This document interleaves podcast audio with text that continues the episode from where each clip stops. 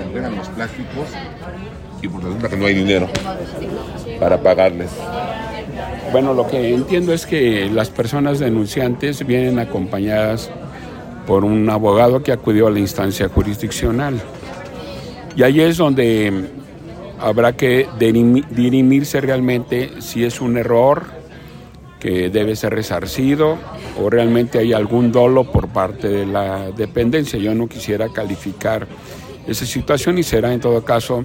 las, la autoridad jurisdiccional quien lo realice. Sí, jurídicamente están en su derecho porque ya está considerado como un apoyo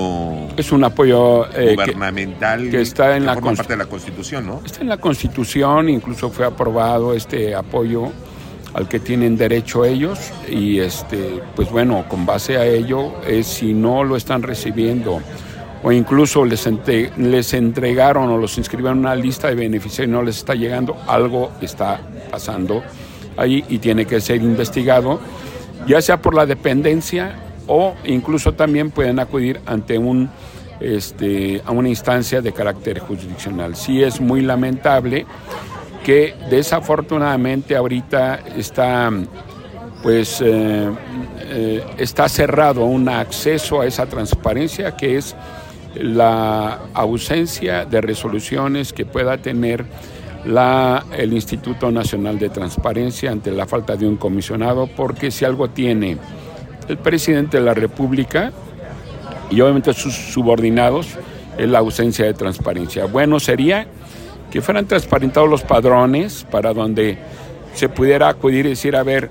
Juan Pérez está inscrito en el padrón, sí o no. Juan Pérez tiene derecho a, a tener un recurso, sí o no, y sería más accesible la, el poder atender este tipo de situaciones y que deben ser aclaradas por la Delegación del Bienestar. Lamentablemente también el fin de semana por ahí hubo la denuncia de un correligionario de, de la gente que trabaja allí en el bienestar, que es el señor Santiago, que vino a denunciar que hay irregularidades en el manejo de los padrones para llevar a la gente a eventos de, la, de una de las candidatas, ¿no? O sea, también hay otra denuncia ahora con del manejo con fines electorales internos para este, lo que viene ahora en su decisión que tenga Morena, ¿no? Ya hubo una denuncia de un correligionario que es el señor Santiago. Que en su momento fue el titular de la unidad de inteligencia financiera. Así es. Y que velaba porque se combatiera cualquier hecho de corrupción. Así es, y ahora está denunciando este tipo de actos de utilización con fines de carácter electoral, que por cierto ahí eh, quiso echar las campanas a vuelo, diciendo que Morena estaría ganando eh, San Juan, Querétaro y el Marqués, pues le quiero decir al, Señor que se van a quedar con las ganas, como ya se han quedado en muchas ocasiones, porque el PAN está más firme, listo para eh, la elección que será un poquito más de dentro de un año. Tan es así que este fin de semana hubo un Consejo Nacional donde se aprobó eh, por una amplísima mayoría lo que es las, los reglamentos que tenemos en nuestro propio partido, en lo que es el Consejo Nacional, que por cierto nos fue bien a Querétaro, ya que Ana Paola López Virlain, eh, la diputada local, estará encabezando lo que es la comisión precisamente anticorrupción del partido a nivel nacional, y nuestra compañera Marta Soto, la doctora, secretaria de Educación, estará en lo que es la comisión de orden. Ella es doctora en Derecho y fue invitada también para que forme parte de la Comisión de Orden, que es la que sanciona eh, alguna pues alguna mala actuación de los panistas. Senador, eh, retomando el tema de, del, bienestar. lo de bienestar, el hecho de que una figura como Santiago Nieto y bueno, eh, el día de hoy, bueno, pues estas personas adultas mayores y también con algún tipo de discapacidad hayan denunciado este tipo de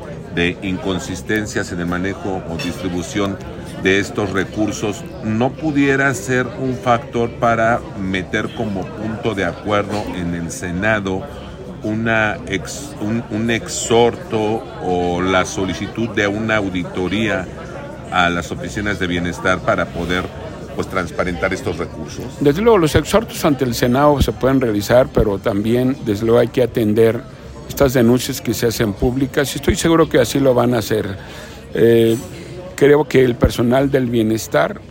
estará realizando o estará valorando cuál, en qué consiste la denuncia y hacer las aclaraciones correspondientes. A nadie,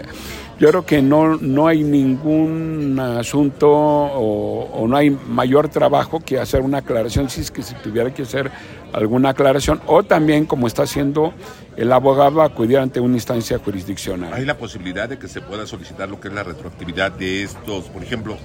Bueno, si ya te entregaron un plástico y ya eres beneficiario y no ha llegado a tu destino, no ha llegado a estar contigo, a que tú lo recibas, desde luego que sí, eh, establecido que van meses que no te han entregado ese recurso, pues sí te lo debería de resarcir la propia dependencia federal. Perfecto.